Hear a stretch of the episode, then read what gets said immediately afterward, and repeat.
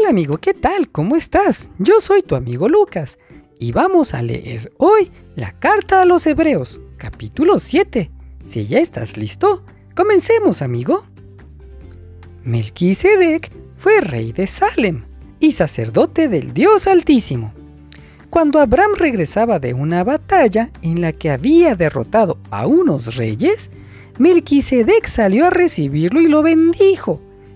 Entonces Abraham le dio a Melquisedec la décima parte de todo lo que había ganado en la batalla. El nombre Melquisedec significa rey justo, pero también se le llama rey de Salem, que significa rey de paz. Nadie sabe quiénes fueron sus padres, ni sus antepasados, ni tampoco cuándo o dónde nació y murió. Por eso, él, como sacerdote, se parece al Hijo de Dios, que es sacerdote para siempre. Ahora bien, Melquisedec era tan importante que nuestro antepasado Abraham le dio la décima parte de lo que ganó en la batalla, de acuerdo con la ley de Moisés. Si un sacerdote pertenece a la familia de Leví, tiene derecho a recibir la décima parte de todo lo que gana el pueblo. No importa que el sacerdote sea del mismo pueblo o familia. Todos por igual tienen que dar la décima parte. Y aunque Melquisedec no pertenecía a la familia de David, recibió la décima parte de lo que había ganado Abraham, a quien Dios le había hecho promesas. Melquisedec bendijo a Abraham y como todos sabemos, el que bendice es más importante que el que recibe la bendición. Los sacerdotes que ahora reciben la décima parte de lo que ganamos son personas que algún día morirán. Melquisedec, en cambio, sigue vivo, porque la Biblia no dice que haya muerto. Por eso podemos decir que los sacerdotes de ahora, que pertenecen a la familia de Leví, también le dieron a Melquisedec la décima parte, porque Abraham actuó como su representante.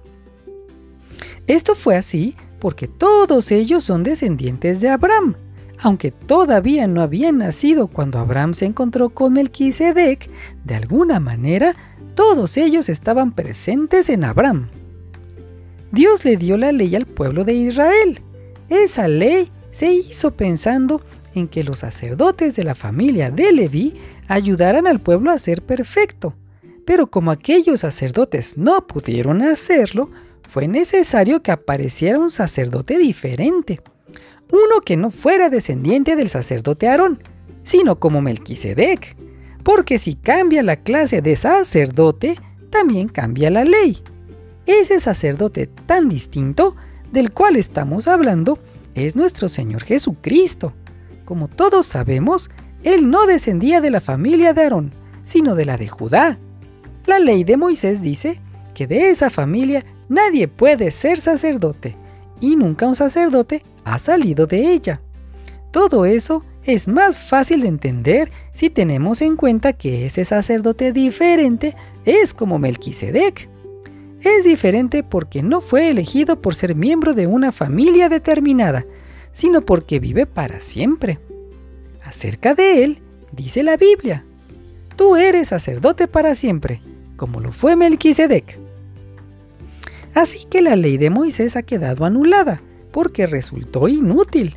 Esa ley no pudo hacer perfecta a la gente. Por eso, ahora esperamos confiadamente que Dios nos dé algo mucho mejor, y eso nos permite que seamos sus amigos. Además, Dios juró que tendríamos un sacerdote diferente.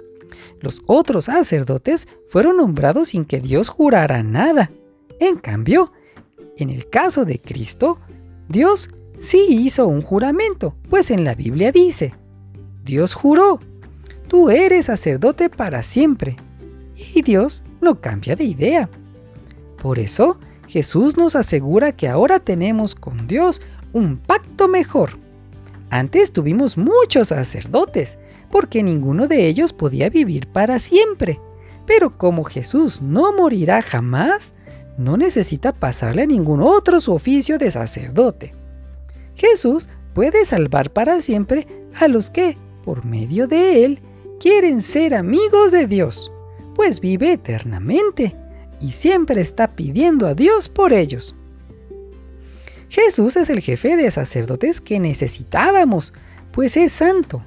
En Él no hay maldad y nunca ha pecado. Dios lo apartó de los pecadores, lo hizo subir al cielo y lo puso en el lugar más importante de todos. Jesús no es como los otros sacerdotes que todos los días tienen que matar animales para ofrecérselos a Dios y pedirle perdón por sus propios pecados. Y luego tienen que hacer lo mismo por los pecados del pueblo. Por el contrario, cuando Jesús murió por nuestros pecados, ofreció su vida una sola vez y para siempre. A los sacerdotes puestos por la ley de Moisés les resulta difícil obedecer a Dios en todo, pero después de darnos su ley, Dios juró que nos daría como jefe de sacerdotes a su Hijo, a quien Él hizo perfecto para siempre. Fin del capítulo 7. Mañana nos vemos, amigo. Adiós.